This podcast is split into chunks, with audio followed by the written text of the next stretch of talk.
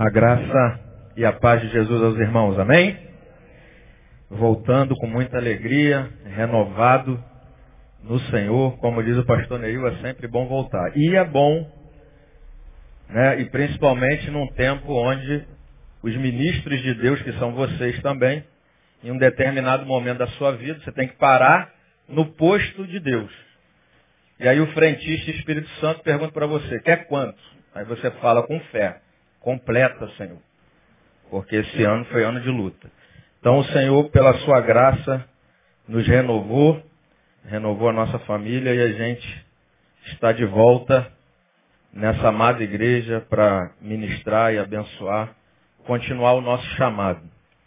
E antes de abrir o texto e convidar você a meditar no que Deus nos deu para ministrar a igreja, já te avisar de antemão, não vou entrar em detalhes aqui, até porque os anúncios vão começar a surgir depois do carnaval. Mas já fique atento, você que já participou, você que nos procurou, já interessado em participar é, neste ano do curso positivo do Antigo Testamento que está por vir. Está por se iniciar Fique atento porque o que vamos estudar esse ano foi a partir não de um gosto nosso, mas de uma revelação do Senhor. Quando terminou o ano passado o curso positivo, eu estava saindo daqui, aí o pastor Neil me chamou e falou assim, Alice, qual é o do ano que vem? Eu falei, olha, Deus está nos orientando a ministrar sobre o profeta Daniel. E aí, acho que uma semana depois, ou duas semanas depois, o pastor Neil falou aqui de púlpito que Deus tinha dado a ele um estudo para iniciar no ano de 2016 com a igreja sobre Apocalipse.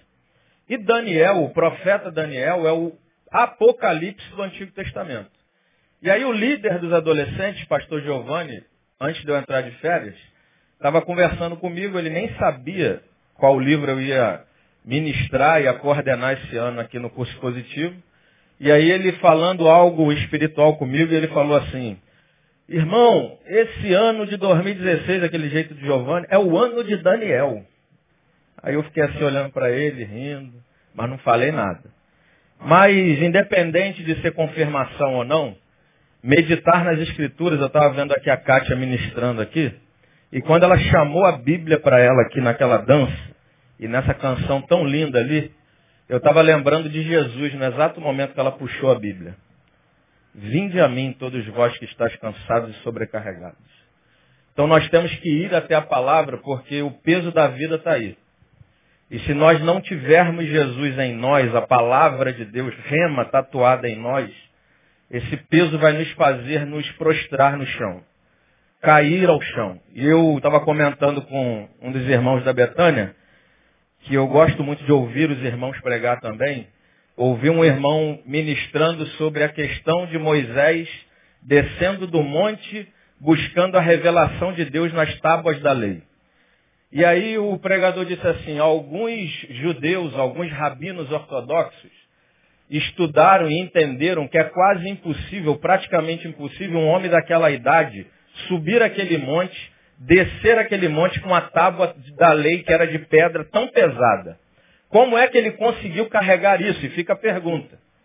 E aí diz o texto que quando Moisés desceu do monte, depois de 40 dias, o povo de Deus estava fazendo o quê? Adorando bezerro de ouro. Desfez a aliança com Deus. E o texto diz que quando Moisés desceu, estava descendo, Deus disse, o teu povo está vivendo idolatria. O teu povo desfez a aliança.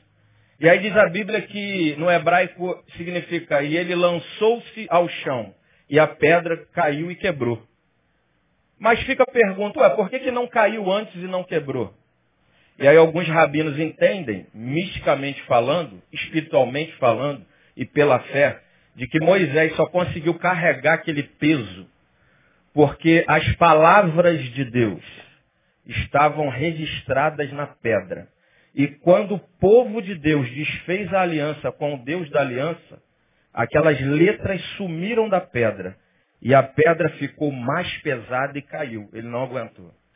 Então, para que a tua vida no ano de 2016 seja uma vida que não seja pesada ao extremo, tatua a palavra de Deus rema no teu coração e se proponha a viver aquilo que Deus fala e falará contigo durante todo esse ano. Então eu quero iniciar essa pregação perguntando à igreja. E eu estou perguntando não como um clichê. Eu estou perguntando para entender o que você está discernindo nessa hora. Quantos aqui desejam nessa manhã, não é durante o ano, durante o ano também, mas quantos desejam nessa manhã, querem de fato e de verdade, obedecer o que Deus vai falar contigo nessa manhã, levanta a mão. Fica com a mão levantada. Você vai obedecer o que Deus vai falar contigo, amém? Então quando você sair daqui, você não precisa cumprir tudo que Deus falou contigo. Mas pelo menos propõe ao teu coração, fala assim, eu vou aceitar esse desafio aí. Não o desafio que o pastor Alice falou comigo, que o pastor Alice não tem nada a revelar a vocês, a não ser a palavra que Deus já me revelou. Deus não tem compromisso com a minha palavra, Deus tem compromisso com a palavra dele. E como diz o pastor Neil, essa palavra passa por nós e vai até vocês. Então, saindo daqui, se propõe a cumprir essa palavra, que certamente o teu ano de 2016 será um ano de muitas lutas, onde você estará carregando algum peso, mas certamente estará sendo cumprido na tua vida o que Jesus disse. Vinde a mim todos vós que estáis cansados e sobrecarregados, que eu vos aliviarei. Tomai sobre vós o meu jugo, o meu fardo, que é suave, é leve. Que peso é esse que é leve? Só com Jesus. Sem Jesus você não conseguirá terminar o ano com propriedade dizendo o que Paulo disse. Completei a carreira no ano de 2016. Guardei a fé. Porque não foi fácil, foi um combate. Então quero te convidar a abrir a sua Bíblia no Evangelho de Mateus, capítulo 4. Evangelho de Mateus, capítulo 4. A partir do verso 1, Mateus, capítulo 4, a partir do verso 1. Quantos acharam? Digam amém. A seguir foi Jesus levado pelo Espírito ao deserto, para ser tentado pelo diabo. E depois de jejuar quarenta dias e quarenta noites, teve fome. Então o tentador, aproximando-se, lhe disse, Se és filho de Deus, manda que estas pedras se transformem em pães. Jesus, porém, respondeu, Está escrito, não só de pão viverá o homem, mas de toda palavra que procede da boca de Deus. Então o diabo levou a cidade santa, colocou sobre o pináculo do templo e lhe disse, se és filho de Deus, atira-te abaixo, porque está escrito, aos seus anjos ordenará o teu respeito que te guardem, e eles susterão nas suas mãos para não tropeçares em alguma pedra. Respondeu-lhe Jesus, também está escrito, não tentarás o Senhor teu Deus. Levou ainda o diabo a um monte muito alto mostrou-lhe todos os reinos do mundo e a glória deles. E lhe disse, tudo isso eu te darei, se prostrado me adorares. Então Jesus lhe ordenou, retira-te, Satanás, porque está escrito, ao Senhor teu Deus adorarás e só a ele darás culto. Com isto, o deixou o diabo, e eis que vieram os anjos e os serviram. Eu gostaria de meditar nessa manhã refletir com vocês sobre crise de identidade. Um grande inimigo da tua e da minha liberdade. Porque nas escrituras está bem claro que existe uma liberdade verdadeira e outra não. Se o Cristo vos libertar, verdadeiramente sereis livres. Então quero meditar, pensar com você sobre essa questão, crise de identidade. Um grande inimigo da nossa liberdade. E nós aqui nessa manhã, com certeza, se nos enxergarmos, vamos identificar que nós somos seres caídos, pecadores. Só somos salvos e lavados pelo sangue do Cordeiro Jesus Cristo de Nazaré. E nós, pecadores, nós temos muitos problemas. E um dos nossos problemas é a nossa crise de identidade. Isto porque talvez nós não saibamos quem somos, ou porque talvez estamos tentando cair na esparrela de tentar provar quem somos a, a nós, aos outros e a todos aqueles que nos cercam. Ou porque nós não sabemos de fato quem somos. E aí entramos nessa crise, onde essa crise vai fazendo com que a gente se torne uma presa fácil desse sistema odierno, desse sistema contemporâneo, desse sistema pós-moderno. Onde, por exemplo, rege-se esse sistema consumista. Esse sistema que diz para mim, diz para você o que eu tenho que usar, o que eu tenho que aprender, o que eu tenho que ler, o que eu tenho que fazer, como o meu corpo deve estar. Existe todo um padrão nesse sistema consumista que diz para mim e para você o que você tem que ter, como você tem que ser. E aí esse sistema vai dizendo para mim e para você que ter é mais importante do que ser. E aí a gente vai entrando numa rotina quanto mais, onde a gente vai trabalhando de forma excessiva. Não é que você não tem que trabalhar, mas o problema é que quem tem crise de identidade vai trabalhando de forma excessiva porque ele está batalhando por ter algo. Ele quer ter alguma coisa porque esse sistema diz para ele que o material é mais importante do que o espiritual, do que o subjetivo, do que cuidar daquilo que é a nossa essência. E ele vai entrando nessa rotina de trabalhar ao ponto de dizer em casa, olha meu amor, olha meu filho, olha meus pais, segurem as pontas aí porque eu estou lutando pelo nosso casamento ou pela nossa família. E ele abandona toda a família, ele abandona o filho, ele abandona a esposa, ele abandona o esposo, porque ele está lutando pelo seu casamento, ele está lutando pelo seu projeto, matando a sua família. Por quê? Porque ele está vivendo essa crise de identidade. E aí eu aprendi certa feita que consumismo, como pastor, que consumismo é o quê? Consumismo é você comprar o que você não precisa, com dinheiro que você não tem, para impressionar as pessoas que você não conhece. E aí hoje é muito fácil a gente ver isso nos shoppings da vida. É bom ir ao shopping. Mas como já foi dito aqui de púlpito certa feita, chega a ser até engraçado. Quem vive essa crise de identidade, ele está envolvido, ele se torna uma presa tão fácil, que quando ele passa diante de uma vitrine, geralmente os homens, né, que acontece isso, os homens estão andando no shopping, né, que os homens ficam três horas no shopping. Aí ele passa em frente à loja, o manequim faz o que para ele? Alterno, Armani. Aí o homem para, né? O homem, que a mulher fica desesperada. Meu Deus, esse cara não vai parar de rodar no shopping. E aí ela compra porque apareceu na televisão aquela sandália nova, aquele vestido novo, porque a Gisele Bündchen, não sei nem se é ela que está na moda agora, mas aquela modelo especial revelou na propaganda que é aquela sandália do momento. Aí porque aquela é a sandália do momento, você se mata de trabalhar, não vive, vive numa correria sem trégua para poder comprar aquele negócio que a mídia disse para você que você tem que ter, porque se você não tiver aquilo, você não será feliz.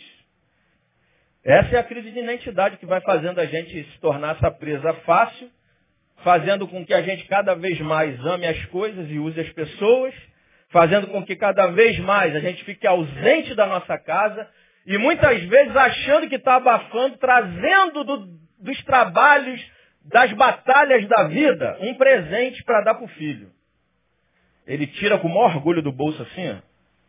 Toma um presente, meu filho. Mas ele passou três meses sem ver o filho, ele passou três meses sem conviver com o filho, ele não tirou um momento para brincar com o filho, ele não tirou um momento de refrigério com a esposa, com o esposo, e aí traz um presente. E aí, como diz alguns autores, o que mais importante é na tua vida não é trazer o presente, é a presença. E aí, uma vez eu ouvi o Ed René falar uma frase que eu nunca mais esqueci. No encontro de casais, ele disse assim: Nunca deu na relação conjugal, ou em qualquer outra relação, a gente pode aplicar. Nunca deu quem deu do seu sem dar de si. Nunca deu quem deu do seu sem dar de si. O que as pessoas precisam de nós não é presente, não é matéria. Elas precisam da nossa presença, elas precisam do nosso compromisso, elas precisam da nossa integridade, elas precisam do nosso amor, elas precisam da nossa atenção. E por causa dessa crise de identidade, a gente vai se tornando essa presa fácil, onde a gente vai andando nessa correria sem trégua, fazendo dívidas, vivendo uma vida totalmente desequilibrada e chegando naquele ponto onde é pregado aqui muitas vezes pelo nosso pastor, uma vida holográfica é o teu destino. Uma vida que aparenta ser alguma coisa, mas não é. E aí você vai priorizando a reputação em detrimento do caráter. Quem vive essa crise de identidade e não procura curá-la, vai terminar falhando nesse quesito. Ele vai priorizar, ou ela vai priorizar a reputação em detrimento do caráter. E eu já disse aqui certa feita, vou repetir. Reputação é totalmente diferente de caráter.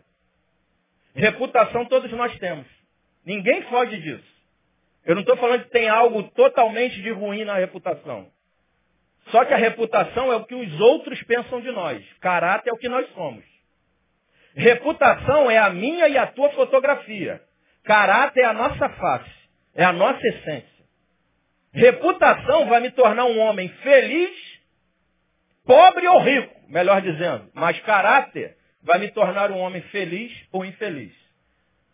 Reputação é aquilo que vão dizer de nós no dia do nosso funeral. Reputação é aquilo que falam no dia do funeral de alguém. E geralmente, quando vão falar sobre o defunto, fala só o que sobre o defunto? Era mó fofoqueiro na igreja. Oh, piedoso. Rapaz, esse irmão. Mas caráter é aquilo que os anjos falam ao nosso respeito diante do trono de Deus. Então, meus irmãos, que crise é essa? É a crise de justamente vivermos essa angústia de não sabermos quem somos. E pior, tentarmos provar quem somos à luz desse sistema pós-moderno, que é um cativeiro existencial. Porque se você tentar ser o que a sociedade diz que você tem que ser, e não o que as escrituras, o que Jesus Cristo te ensinou a ser, você vai ser uma presa fácil desse sistema, você será uma presa fácil de Satanás, você será uma presa fácil desse sistema corrompido eclesiástico, midiático que nós temos visto na televisão.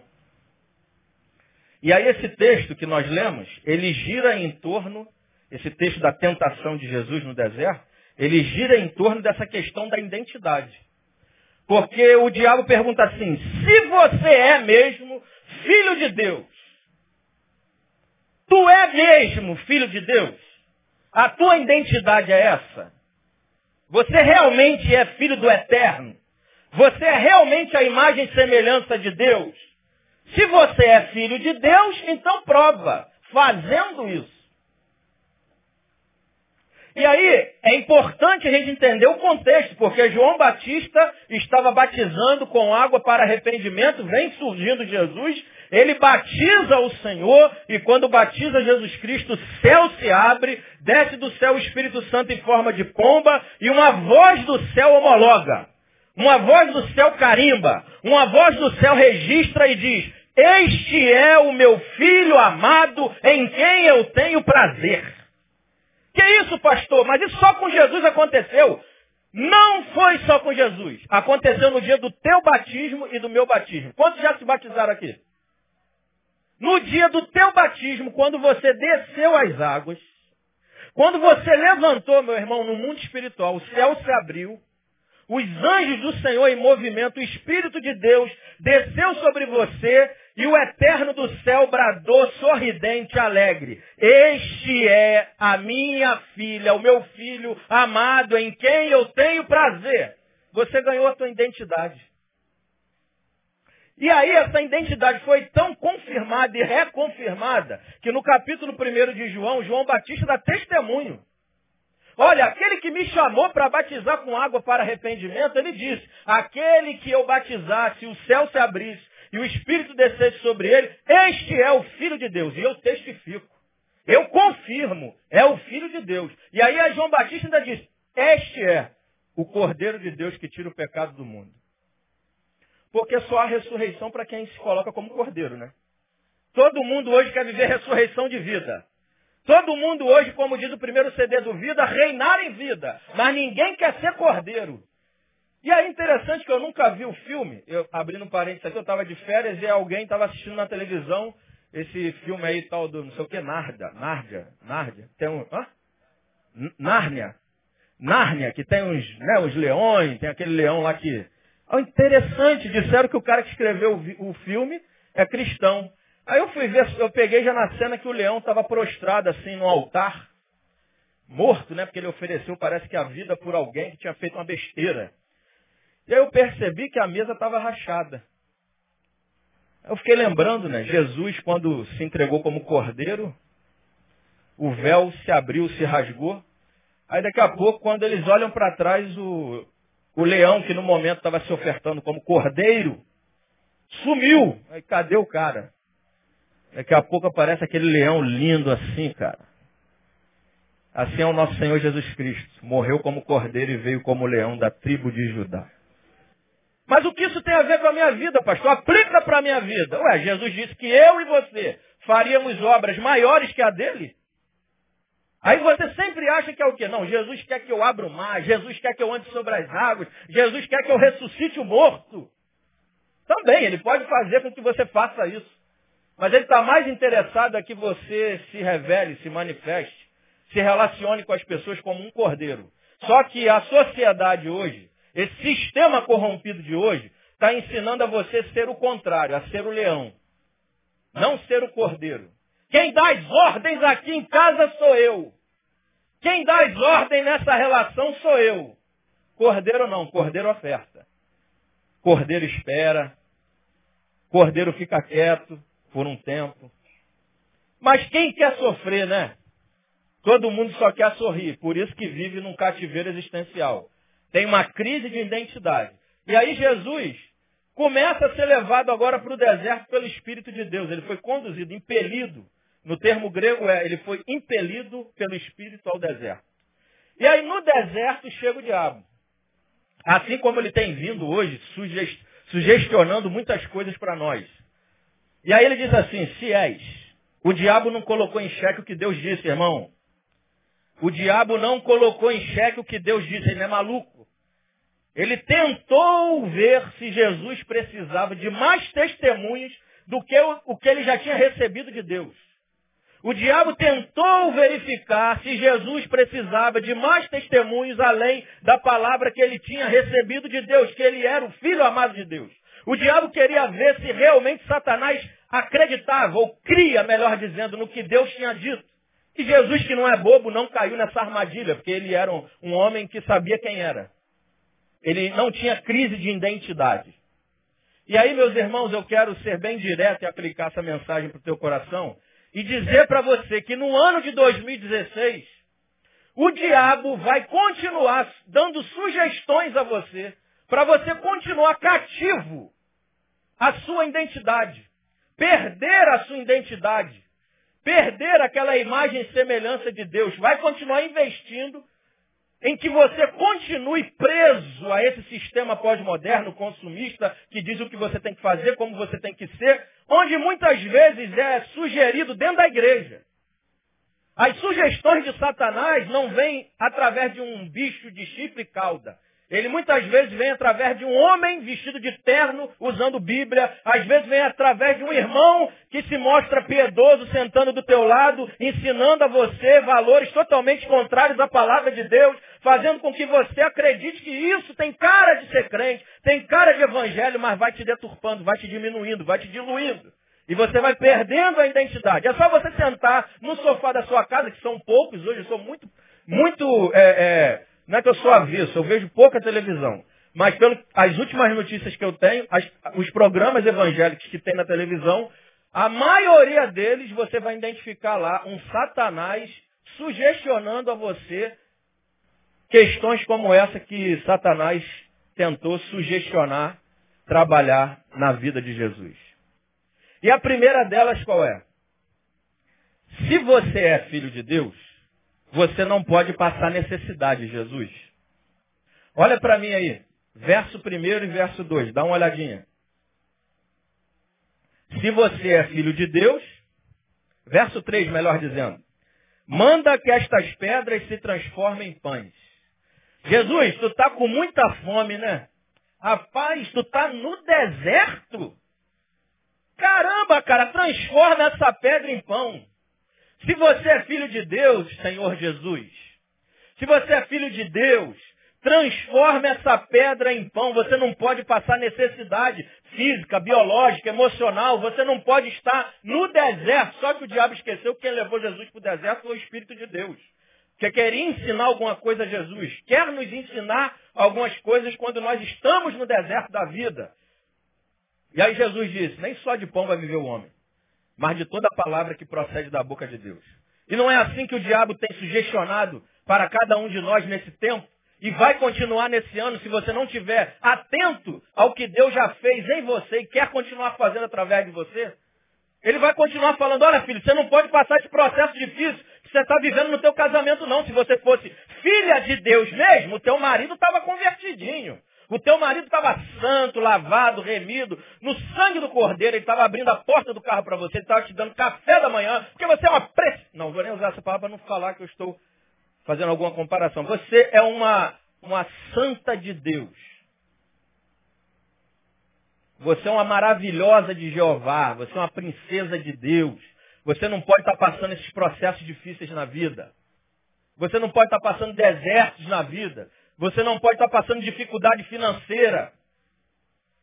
Você não pode ser crente passando essa situação triste que você está vivendo com seu filho. Você não pode ser crente se você está vivendo esse processo difícil na tua vida. Essa doença que lhe acometeu não poderia chegar a você, pô. Você é filho de Deus. Se você é mesmo filho de Deus, filho, larga esse remédio, porque se Deus é Deus na tua vida, ele não precisa nem de remédio, nem de médico. Aí você, porque tem crise de identidade, está ouvindo os demônios na televisão, você larga um remédio que Deus proveu para você se manter saudável, porque você agora creu que você, por ser filha de Deus, filho de Deus, eu não posso passar de problema de saúde. Deus pode te curar? Pode. Hoje. Hoje, se você tiver fé. Mas se ele não curar, como diz a música, ele é Deus. Se ele curar, ele continua sendo Deus também, continua sendo Deus se não curar. O diabo tem dito isso a muitos crentes. E aí quando eu olho para a Bíblia, eu olho algo totalmente diferente. O salmista diz, o Senhor é o meu pastor, e de nada eu vou ter falta, nem de luta, nem de prova, nem de deserto. Até de deserto, meu Deus é Senhor. Então, se você nessa manhã está passando no vale da sombra da morte, já no início do ano, ou porque está, vendo, está vindo se estendendo do ano passado para agora, eu quero te lembrar uma palavra. Ainda que você ande pelo vale da sombra da morte, não tema mal algum, porque o Senhor está contigo, do teu lado. O Espírito de Deus está do teu lado.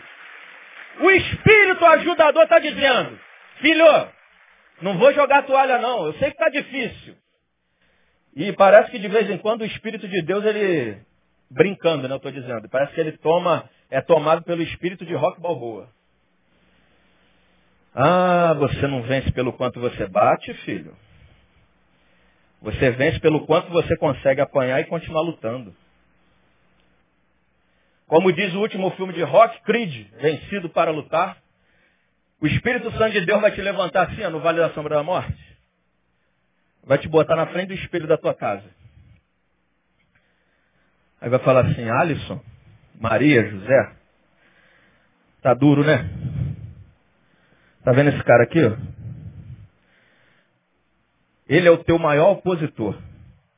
Se você não vencer ele, você não vai vencer nenhum inimigo. Então, se o diabo até essa manhã disse para você aqui, ao entrar no tabernáculo, você me parece que não é convertido, hein? Eu acho que você não é filho de Deus, não, hein? Porque o deserto que você está passando, você não pode ser filho de Deus.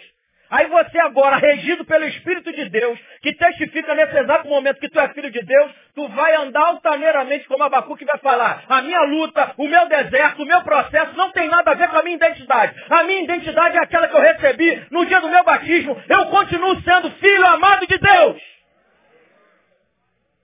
O diabo tem dito isso para você. Você não pode passar doença, filho. Perseguição, jamais. Aí Paulo diz em 2 Timóteo capítulo 3, 12. Quem quiser viver piedosamente, só quem quiser viver piedosamente. O que é piedoso? Vem da palavra pio, do caráter de Deus. Quem quer viver segundo o caráter de Deus, vai ser perseguido. Eu outro dia ouvi um pregador falando algo extraordinário naquela passagem da mulher que derramou, quebrou o bálsamo aos pés de Jesus. E ela foi logo criticada pelo Judas. Aí o pregador falou assim, é irmão, pode ter certeza, quem tem vida de intimidade com Deus, quem busca a presença de Deus, quem se derrama na presença de Deus, quem quebra a vida diante do Senhor para ser renovado, pode esperar. Vai sempre ter um Judas para te perseguir. Pô, pastor, me batizei no ano passado, final do ano. Já estou passando perseguição. Bom, se não é porque você não fez besteira, é por aí mesmo.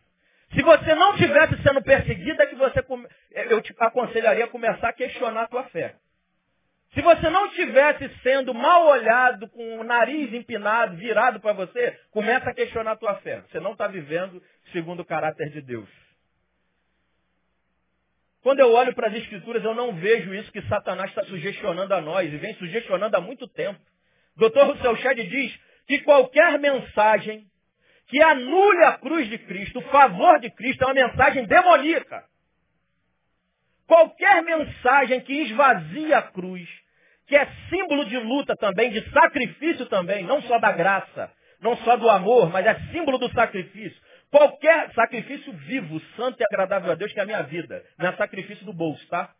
Aqui a gente não vende o milagre de Deus e nem a bênção de Deus, você já sabe disso.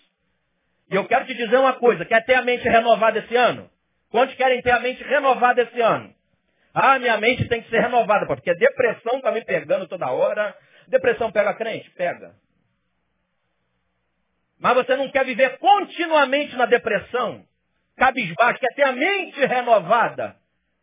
Então, para a tua mente ser renovada, primeiro aprende um negocinho, que Paulo já disse. Rogo-vos, pois, irmãos. Pô, pela misericórdia de Deus.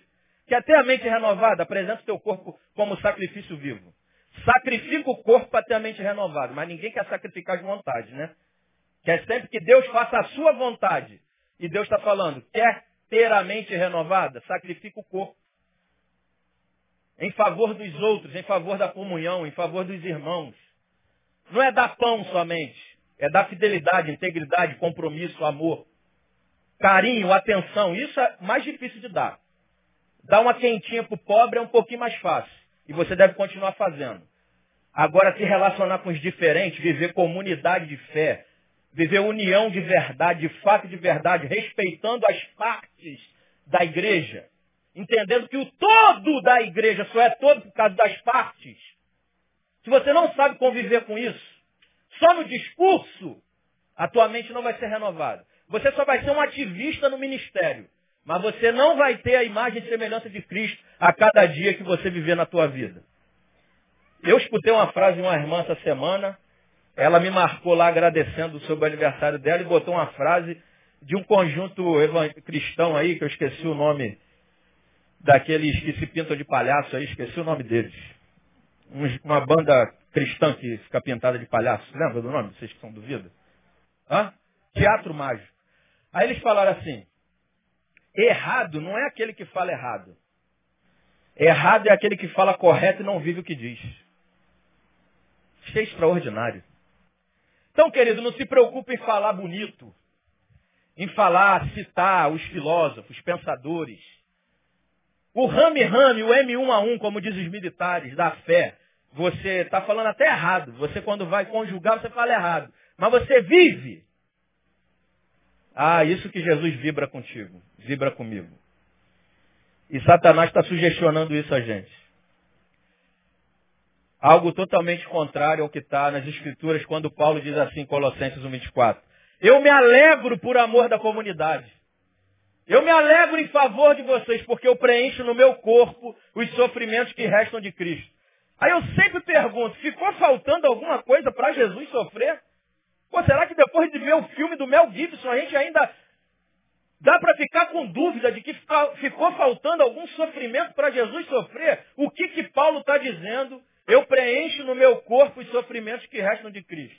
Paulo está dizendo o seguinte, Como eu estou inserido em uma comunidade de fé, onde eu me relaciono com as pessoas, com os meus familiares, com os meus irmãos, Jesus Cristo, que foi aos céus e enviou seu Espírito que agora habita em mim, ele está vivendo cada situação da minha vida histórica, do meu tempo histórico, comigo. Ele está comigo. Então ele sofre comigo. E eu sofro com ele. Então as questões, as lutas, as diferenças, os problemas relacionais à vida, eu preencho no meu corpo os sofrimentos que restam de Cristo. Ou seja, eu me relaciono sempre ofertando, não retirando. Então o diabo está dizendo assim, se você é filho de Deus, filho, você não pode estar tá passando essa prova aí. Você não pode estar tá passando esse deserto aí, essa necessidade financeira aí, que você não está conseguindo nem pagar já as contas no início do ano. Você não pode ser crente. Isso é uma sugestão infernal para a sua vida. Para você perder quem você é. Mas uma outra coisa que Satanás está dizendo, ele está dizendo o seguinte. Jesus, se tu és filho de Deus, é, prioriza as tuas necessidades. Prioriza os teus desejos. Transforma a pedra em pão. Come pão, Jesus. Tu tem poder para isso. Jesus, prioriza os teus desejos, não os propósitos de Deus na tua vida. Então, querido irmão, tem muitas pessoas hoje fazendo do seu maior desejo o seu propósito de vida. O seu desejo é o seu maior propósito, ao invés de fazer dos propósitos de Deus na vida dele o seu maior desejo.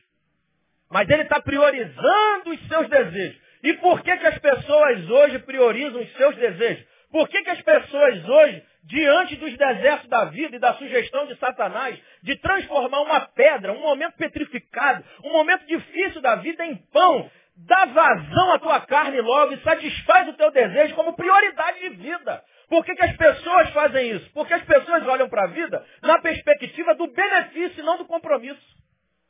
É muito difícil hoje você encontrar compromisso um com o outro. É compromisso individualmente. É compromisso consigo mesmo. O que eu posso tirar de proveito dessa relação? O que eu posso extrair desse casamento? O que eu posso extrair desse noivado? E aí eu me assustei junto com o Márcio aqui ao identificar que alguém não quer nem iniciar a jornada da fé, porque já identificou que os valores ensinados cristãos nessa igreja também vai ensinar ele a ofertar na relação.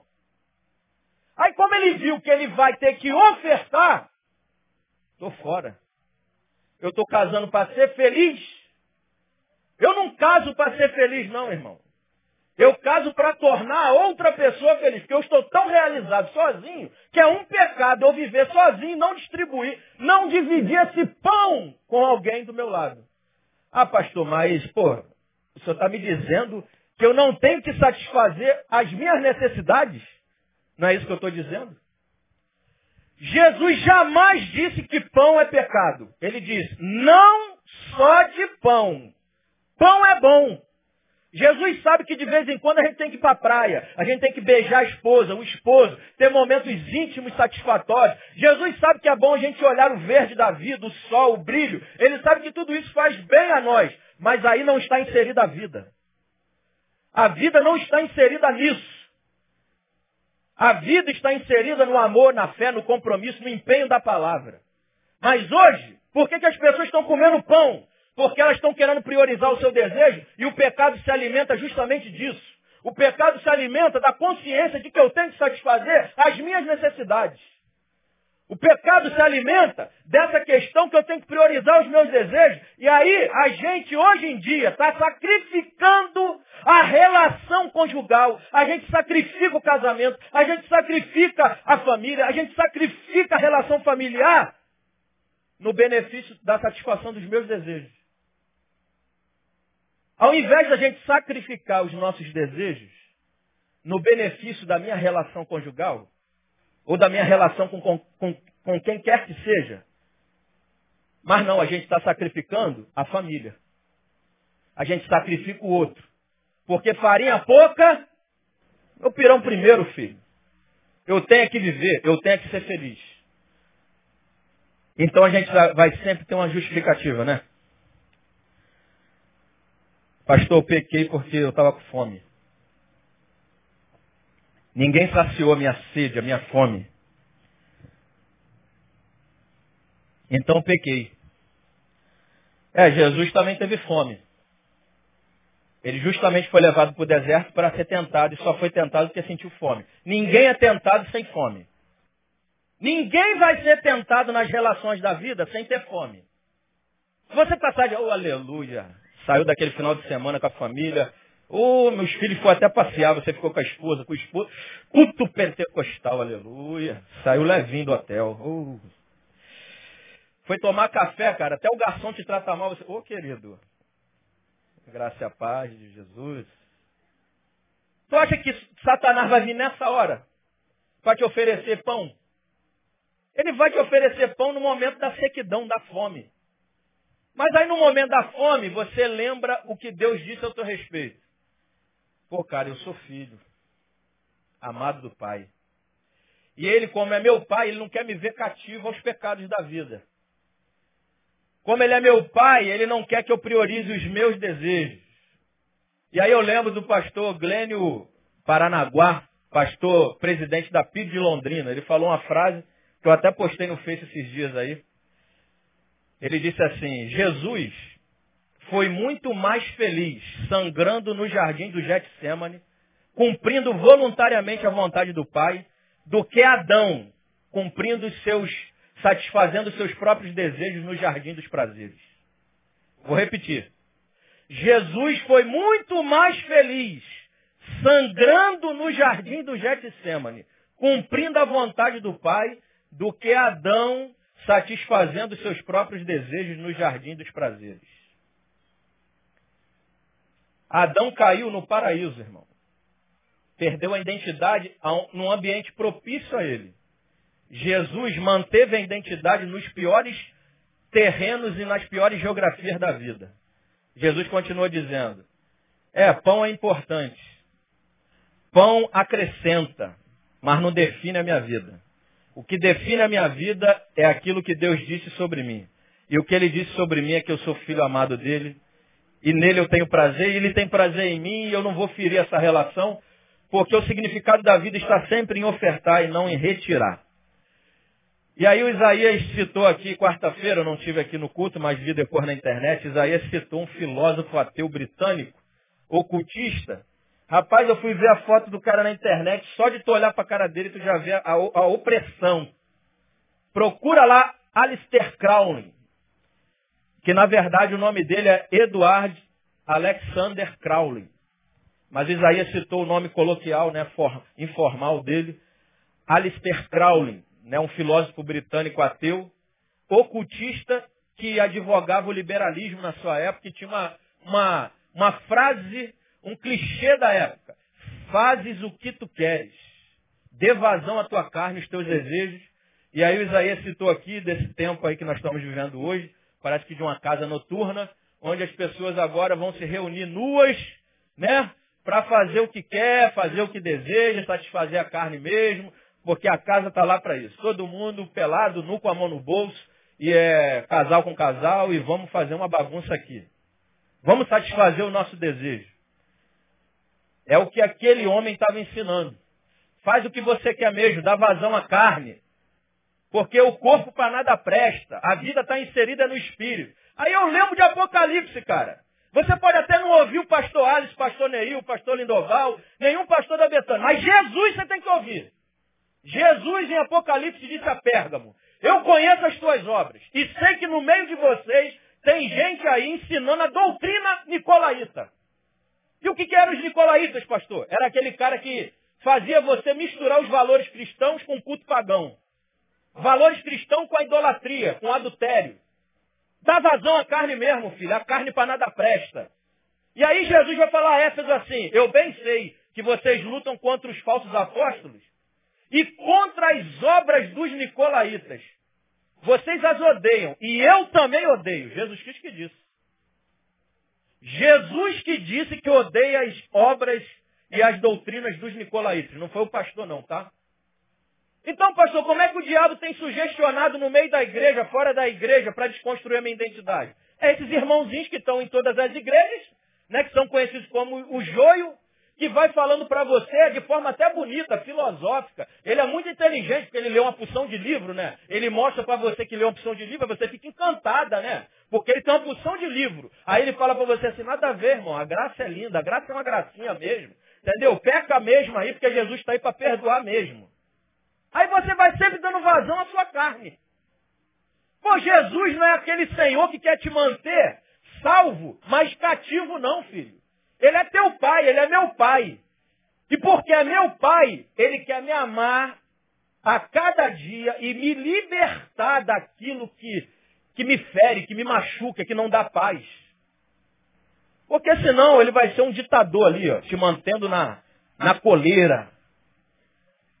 Você está comigo aqui até o fim, mas eu vou te manter cativo. A graça se manifestou é para salvar, tá? A graça é salvadora. Se ela não te liberta das tuas mazelas, a cada dia, e isso é um processo, você está vivendo, como diz o Caio Fábio, não a graça, tá? Você está vivendo a graxa de Deus. A graxa. E aí, terminando esse ponto, eu lembro do pastor Antônio Carlos que ele disse assim, eu até perguntei ao Antônio Carlos Costa, para confirmar se a frase era dele, não porque eu tinha dúvida não, porque eu conheço o Antônio Carlos. É porque para não postar e depois alguém falar, Antônio não falou isso. É, o Antônio é o cara da Bíblia, é um cara que influencia a sociedade, mas é um cara piedoso. Eu gostei quando o Antônio Carlos disse assim, essa soberba está entre aspas, tá, irmão? Uma soberba aceitável no contexto do reino de Deus é um homem e uma mulher de Deus que está diante da possibilidade de pecar.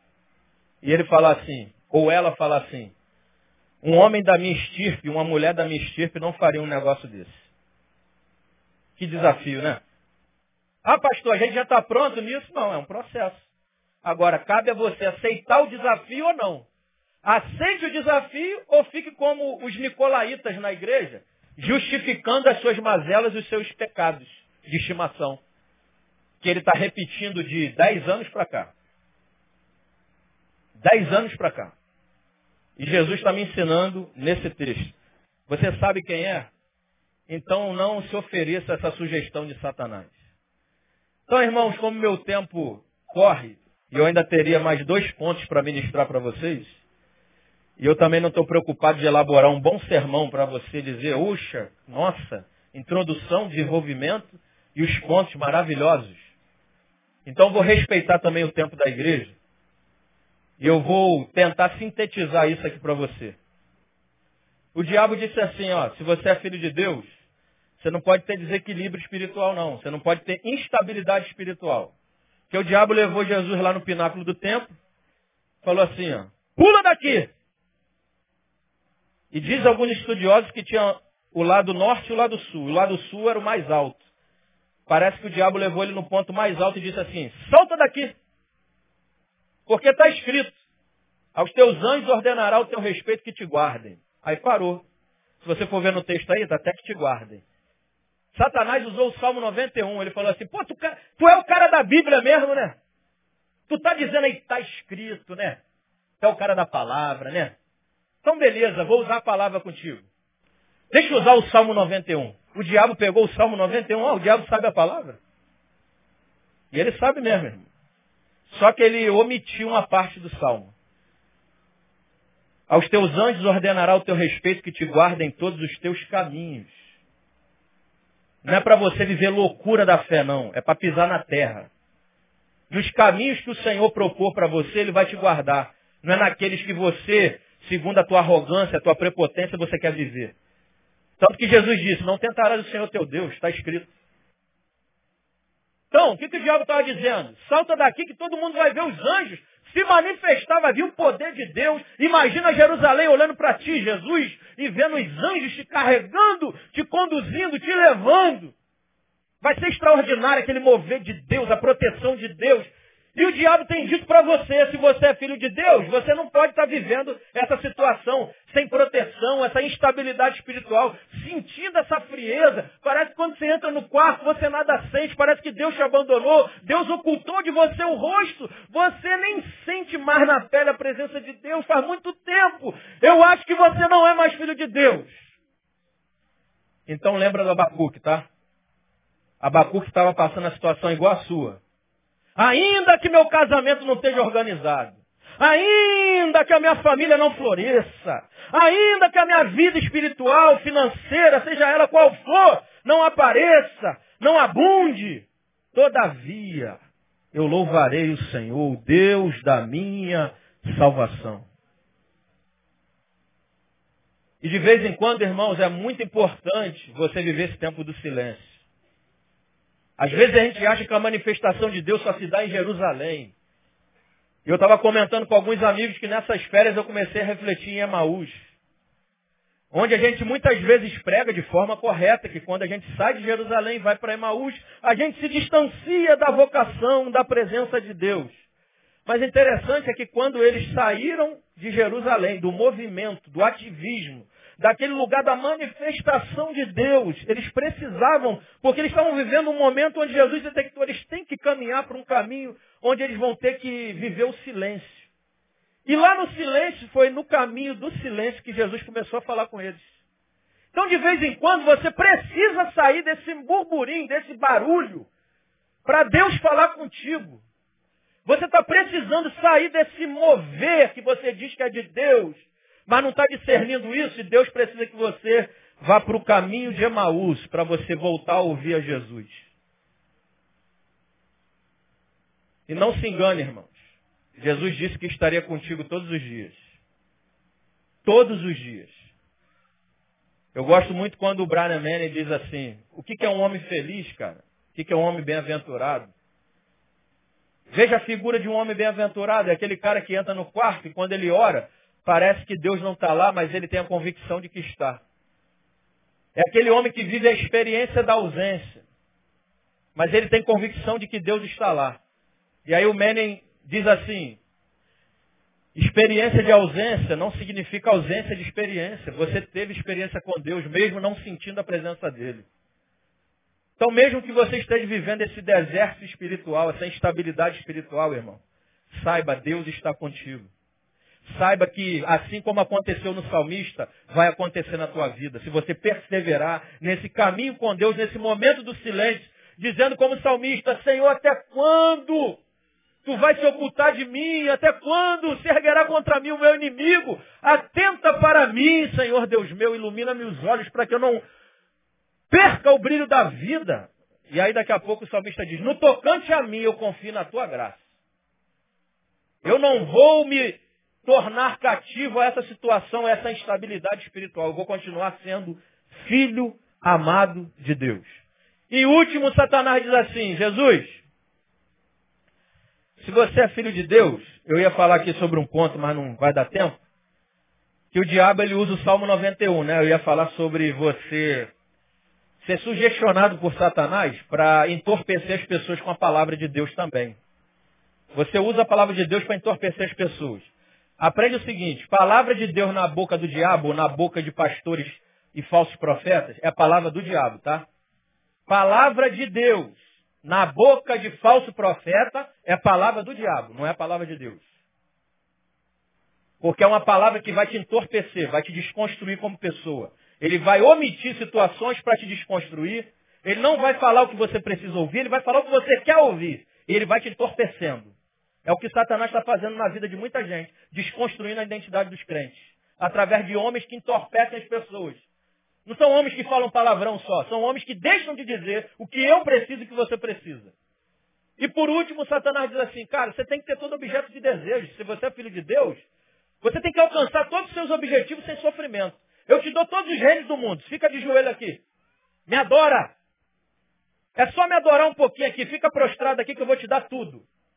Todos os reinos do mundo. O que ele ofereceu a Jesus, Jesus já ia ter. Só que depois da cruz. A gente acha que a gente vai alcançar as coisas hoje com muita facilidade. E não é isso que o diabo está te ensinando na televisão? Pô, você é cabeça, cara. Você tem que ter isso assim, ó, muito rápido. Aí você vê o cara se entrevistando. E aí, você chegou aqui quando? Cheguei aqui semana passada. E o que, que aconteceu contigo? É, eu tinha um Fusquinha, agora eu já estou com a Land Rover. O cara não estudou, não trabalhou, não se empenhou, já conseguiu. O diabo está fazendo isso. O diabo está dizendo assim, paga qualquer preço, irmão, para ser feliz. Paga qualquer preço.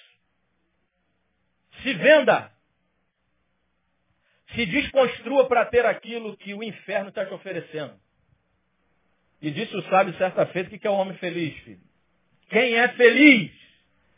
É aquele que quando tem fome, come. É aquele que quando está triste, chora. É aquele que quando está alegre, sorri. Ele não se molda ao que os outros acham que ele deve ser, o que ele deve fazer e como deve sentir. Então, queridos, Jesus jamais cairia na esparrela de se vender, de se construir esse sistema hedonista, esse sistema de técnica de venda, de movimento de massa.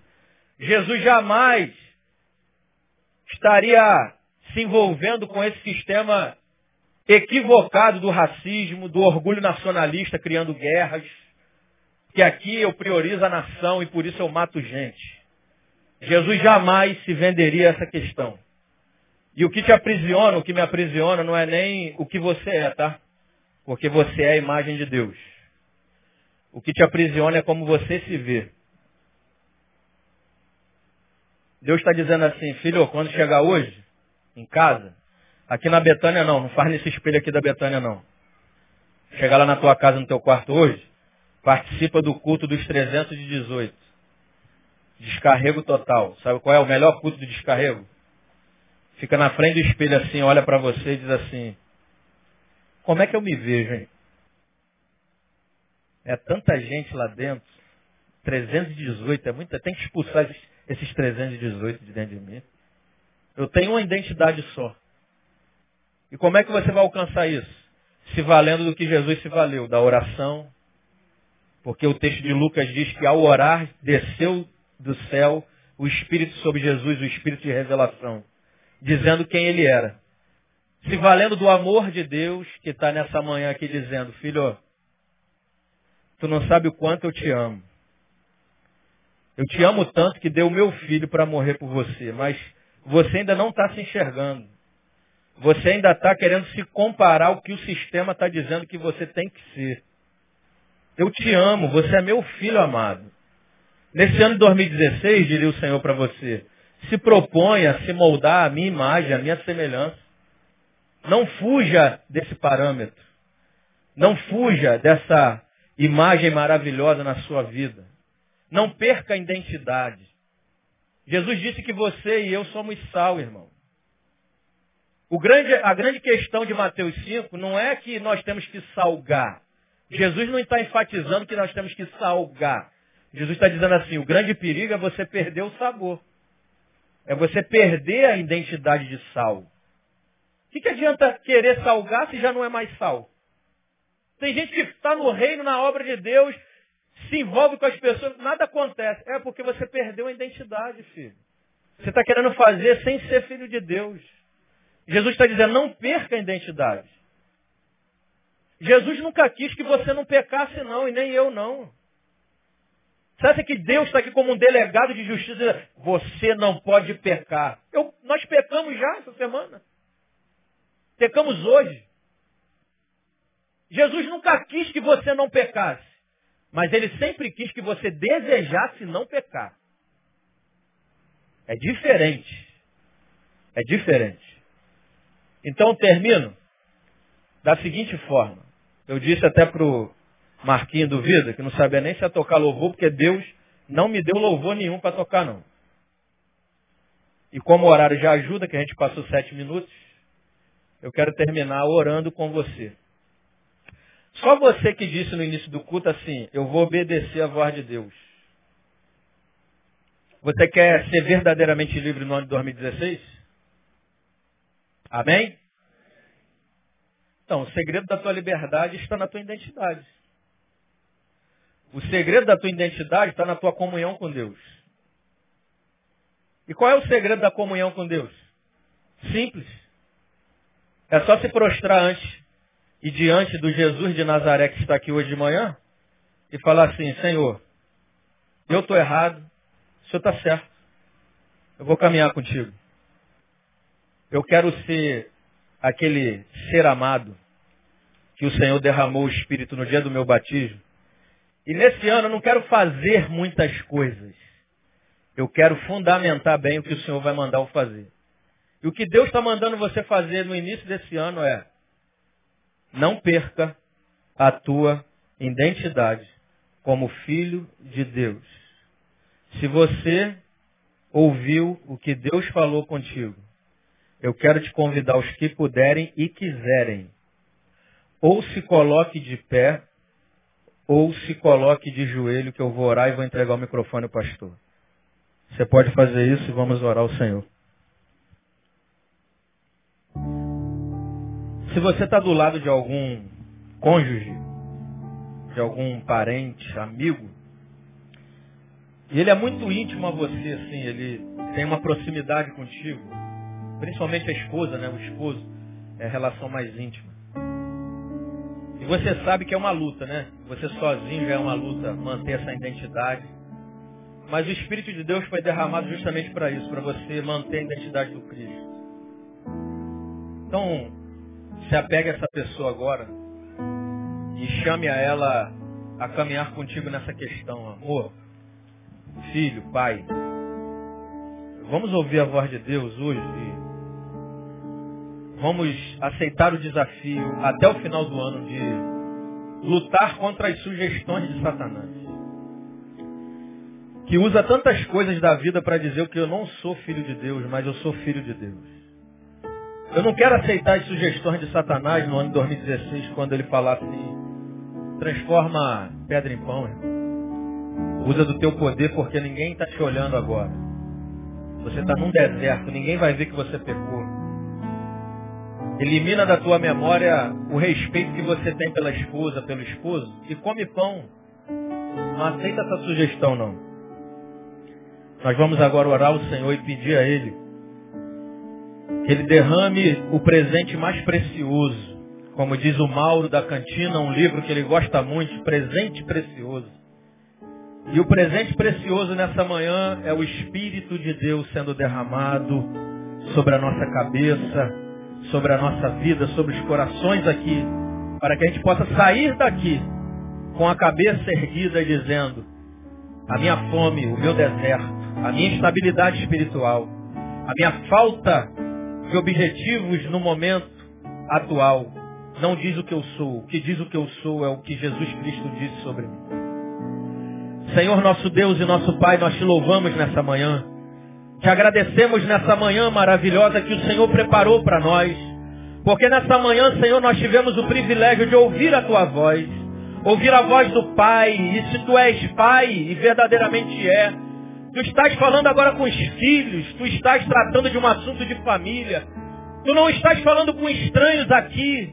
Se o teu espírito está tocando e veio tocando desde o início desse culto, e principalmente no momento que o Senhor estava falando, o Senhor está falando com o filho agora. E o Senhor não deseja que os teus filhos vivam aprisionados, cativos. Cativos a uma identidade corrompida, mas o Senhor quer que prossigamos e Conheçamos e prossigamos em conhecer o Senhor a cada dia. Que a cada dia o teu Espírito agora seja derramado e exatamente nesse momento tu esteja enviando agora os teus anjos ministradores. Que tu esteja agora tocando nos corações, nas mulheres, nos homens, nas crianças, nas famílias aqui presentes. Que tu esteja derramando esse Espírito poderoso de graça. Que esteja testificando com o nosso Espírito que nós somos teus filhos. Filhos amados. Filhos que te dão prazer e querem, desejam te dar prazer até o último dia da vida. Portanto, Senhor, nós repreendemos toda a cilada do inferno, nós repreendemos todo o prato de Satanás, todas as armadilhas de Satanás contra os teus filhos, sejam quebradas agora no nome de Jesus. Ó Pai, que a apatia espiritual, que tu comece agora a soprar do teu fôlego de vida. Se alguém está se sentindo como pó nessa hora, se alguém está se sentindo como um nada, eu te peço agora, sopra dos quatro cantos da terra e comece a levantar o teu povo, comece a levantar um exército de filhos de Deus, de homens e mulheres que têm orgulho em dizer, na rodinha dos escarnecedores, daqueles que tentam incutir a doutrina dos nicolaítas na igreja, que não tem vergonha de dizer, eu sou filho amado de Deus.